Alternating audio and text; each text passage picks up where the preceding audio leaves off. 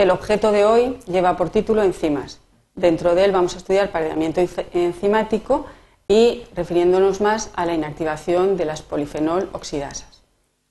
El objetivo pues, de, este, de, este, tema es estudiar qué es el pardeamiento enzimático y los distintos métodos para controlar o impedir el pardeamiento en frutas frescas o en otro tipo de material vegetal.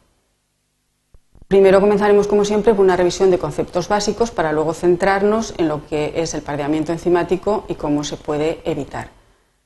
Empezaremos por la revisión de los conceptos básicos y dentro de ello vamos a ver los que son los enzimas. Todos recordaréis que los enzimas son catalizadores biológicos, generalmente son proteínas muy largas, permiten reacciones en, en las condiciones toleradas por el organismo, pueden procesar millones de moléculas cada segundo y son muy específicas, reaccionan con unos con uno o con muy pocos tipos de moléculas, a los con los cuales reciben el nombre de sustratos.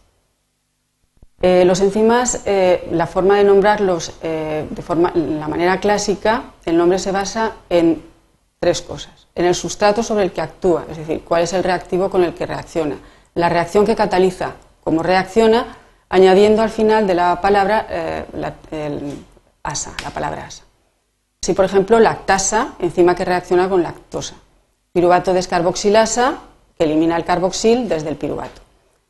La nomenclatura sistemática, es decir, la que sigue la Comisión Internacional de Enzimas, eh, se compone de cuatro, es un número de código que tiene cuatro dígitos. El primero indica la clase básica en la que se encuadra la enzima. El segundo corresponde a la subclase que identifica la enzima en términos más específicos. El tercero define exactamente el tipo de actividad enzimática del que se trata y el cuarto es el número de serie de la enzima dentro de esa subclase.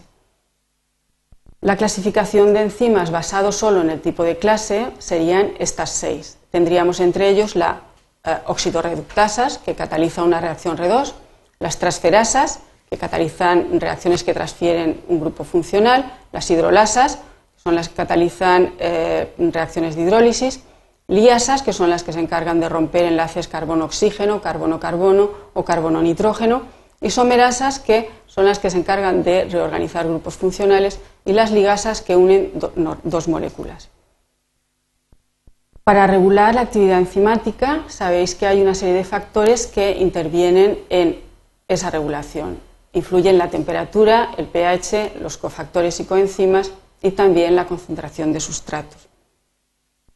Respecto a la influencia de la temperatura, tenéis que veis este gráfico que es muy simple, pero la temperatura óptima a la que normalmente actúan eh, está entre 25 y 40 grados centígrados, aunque no es necesariamente este intervalo para todas las enzimas. Y respecto al pH, comentaros que cada enzima tiene un pH óptimo ¿eh? en el que tiene la máxima actividad y por encima y por debajo de ese pH hay una serie de rangos en que la inactivación es reversible, por ejemplo a este nivel, tanto por debajo como por encima, y en, otros en el que ya es irreversible y la inactivación es instantánea. ¿eh? Entremos ahora de lleno en qué es el pardeamiento enzimático. El pardeamiento enzimático es lo que provoca el fenómeno que todos conocéis, porque lo habéis visto en las manzanas, por ejemplo, cuando se parten, y es entonces el pardeamiento enzimático se puede definir como lo que provoca el oscurecimiento en algunos vegetales ricos en compuestos fenólicos durante su elaboración o almacenamiento. Las fases de su transformación son las siguientes. Los fenoles son incoloros, eh, pasan a través de una hidroxilación enzimática a ortodifenoles, que también son incoloros. De estos pasan a formar ortoquinonas, que son eh, coloreadas y de aquí a través de una polimerización no enzimática forman una serie de polímeros melanoides que son coloreados, que son esos colores pardos o aromas extraños que se perciben. Las polifenol, eh, oxidasas actúan en el primer paso y en el segundo, hasta la formación de ortoquinonas. Así pues, podemos, eh, decimos que las polifenol oxidasas, este tipo de enzimas, son metaloenzimas que contienen aproximadamente un 0,2% de cobre y en las que el oxígeno molecular actúa como aceptor de hidrógeno. Su nombre sistemático es ortodifenol oxígeno reductasas y su pH óptimo es de 5,5. ¿Cómo se puede inactivar a las polifenol oxidasas?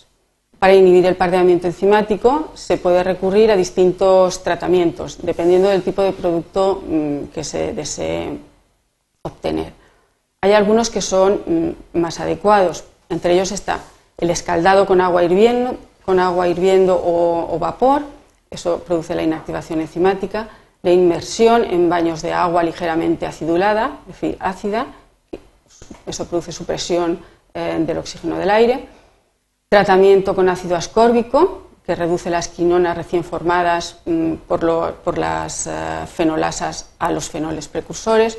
Y tratamiento con bisulfito o eh, con SO2. Eh, esto hace que este tratamiento reacciona con las polifenoloxidasas y con las quinonas generadas bloqueándolas.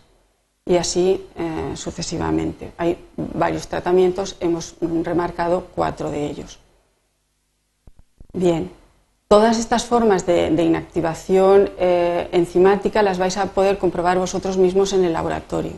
Y también hemos eh, desarrollado un vídeo como ayuda que podéis consultar para ver mejor los resultados de esta inactivación. Con esto hemos terminado.